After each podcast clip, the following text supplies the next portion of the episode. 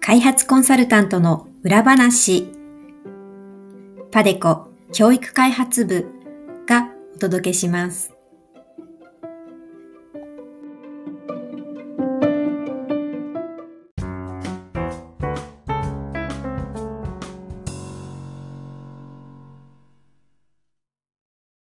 皆さんこんにちは。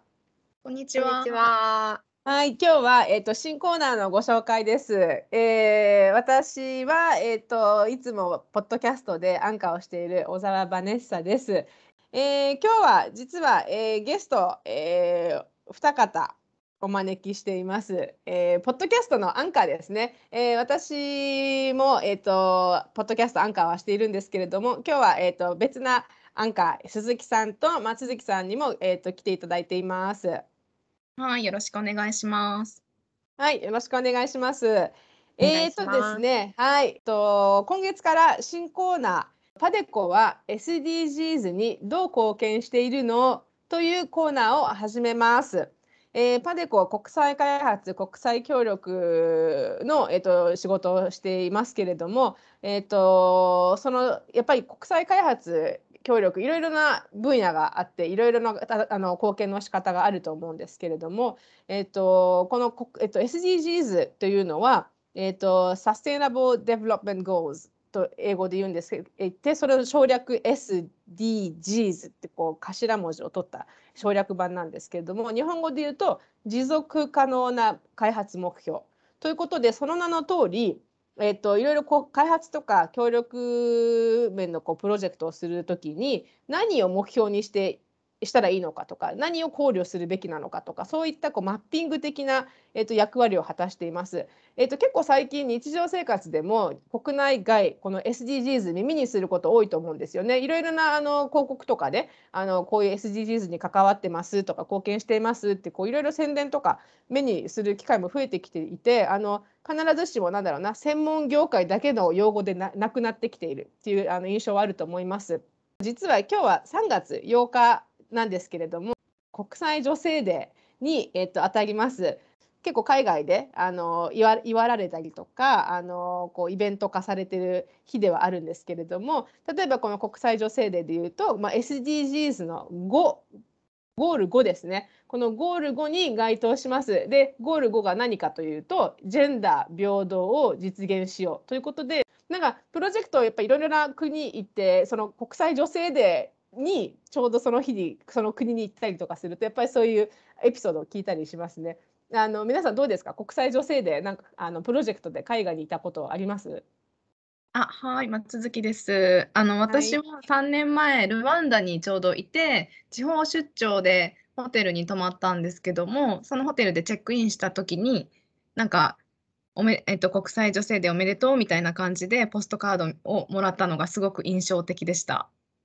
やっぱなんかおめでとうっていうあの来ますよね。あの例えば私今あのウズベキスタンのプロジェクトに携わっているんですけれどもあのウズベキスタンは中央アジア全部なんですけれども今日は祝日ですねもう完全に。であの祝日1日だけじゃなくてなんかこう前後してもう結構わーって盛大に盛り上がる大イベントになっています。なのでこうやっぱりあのおめでとうっていうきますね。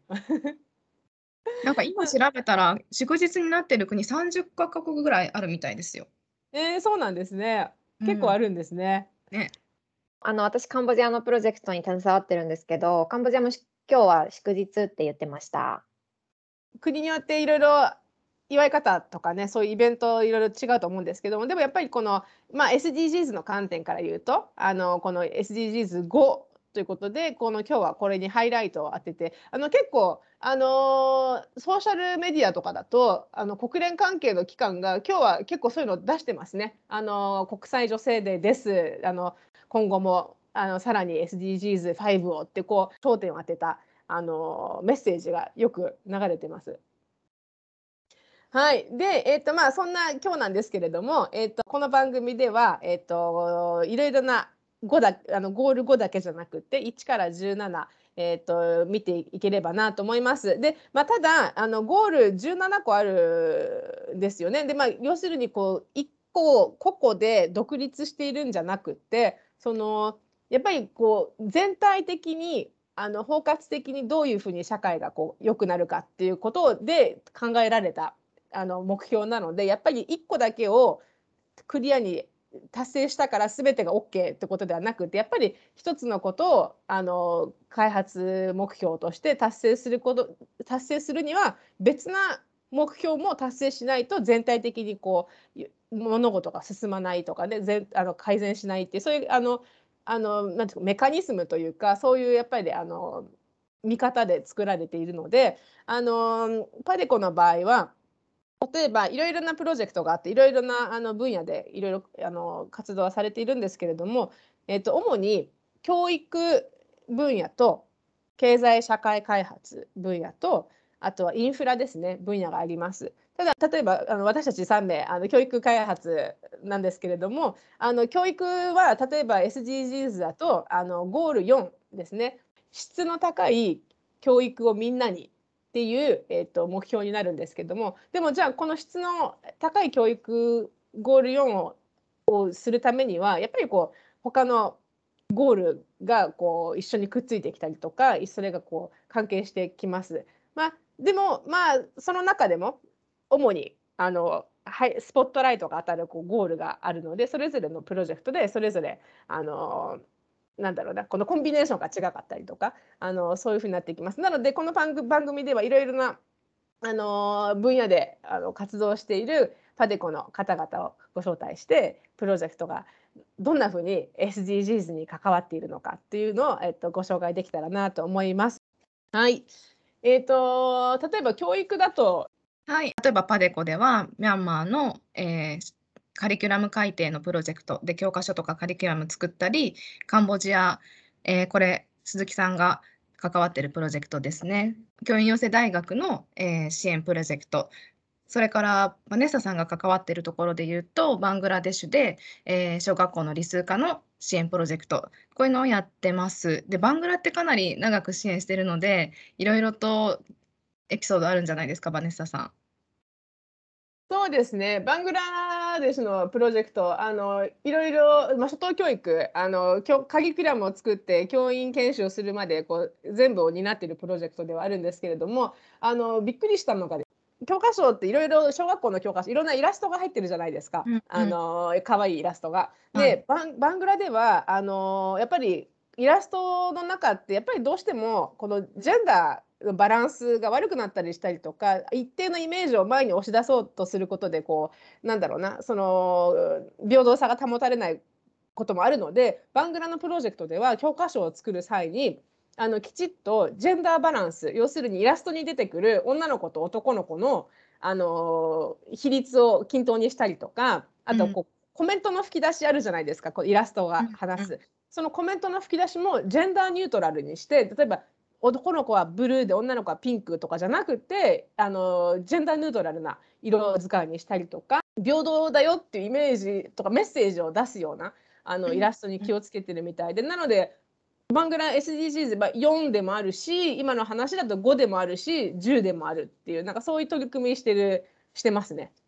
うんそうですね教育だけじゃなくてジェンダー平等とか、えっと、10っていうと不平等人や国の不平等なくそういうところです。そういうところにも関わってきますよね。そうなのでやっぱりどのプロジェクトも同じだと思うんですよね。いあの今の教育の例だと思うんですけども例えば社会開発とかも結構いろいろなんか鈴木さん社会開発の SDGs のゴールっていうとどこら辺がフォーカスになりますかね？そうですね。パデコであの経済社会開発分野のプロジェクトも多くやっているんですけど、例えばアルゼンチンであのやったプロジェクト、プロジェクトの案件名が、グローバル改善ネットワーク展開プロジェクトっていうんですけど、これあの中小企業へのあの生産品質管理の技術サービスっていうのを提供しているあの国立工業技術院っていうところがあるんですけど、そのコンサルタントの方々の能力強化をしたプロジェクトになります。で、えっと、具体的にどの SDGs のゴールに貢献しているのかというと、えっと、ゴール7とかゴール9になります。さっきのあの教育のプロジェクトとはまたゴールの番号が全然異なると思うんですけど、ゴール7は何かというと、エネルギーをみんなに、そしてクリーンにというゴールです。で、もう一つ私が言ったゴール9っていうのは、産業と技術革新の基盤を作ろうということで、あの、経済社会開発系のあのプロジェクトではそういったゴールにあの貢献をしているというふうに言えるのかなと思います。あと、パデコのあの主な分野としてもう一つインフラ開発分野っていうのがありますね。で、このインフラ開発分野では、あのいろんな案件をやってるんですけど、代表的な案件をまあご紹介すると、例えばルーマニアで航空船地下鉄っていうのを新しくあの作った案件があります。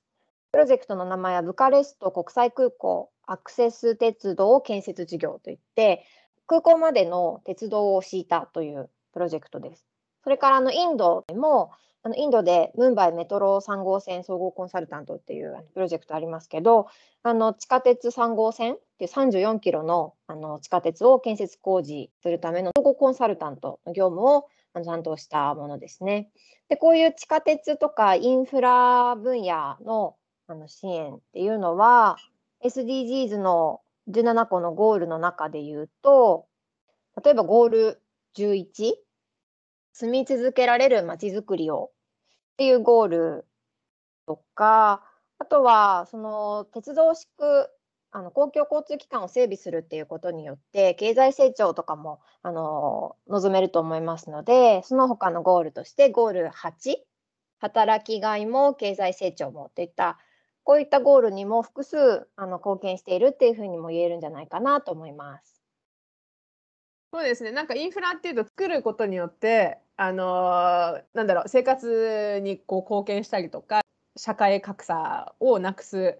ことに、まあ、地方地方格差とかあったりするじゃないですか。そういうのを改善したりとかにもつながる。一方でやっぱり作ることによって、まあ、自然をどう配慮するかとかそういっただからそういうところも考慮しながら作るとかやっぱいろいろいろんなゴールを視野に入れて活動してると思うんですよね。なのであの一つのプロジェクトといってもやっぱ深い深いですね。いろいろなゴールをこう視野に入れるためにこういった SDGs をあの意識することによって一つやることによってなんだろうマイナス点が出てこないようにきちんとバランス取るように、まあ、難しいと思うんですけどだからそこら辺がやっぱプロジェクトの力の見せどころ見たくなってくるんじゃないですかね。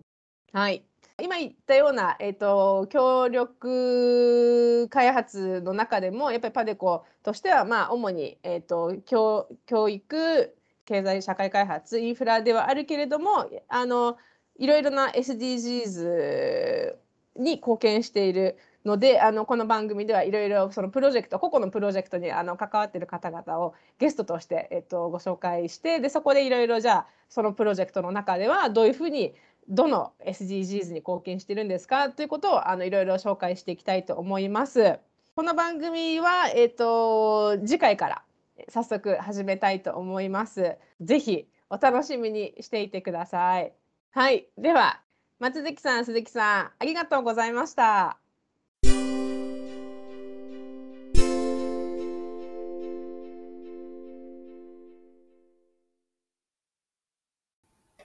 次はパデコ教育開発部からのお知らせコーナーです。この番組では皆さんからのコメントやリクエストも募集しています。番組で扱ってほしいテーマ、質問、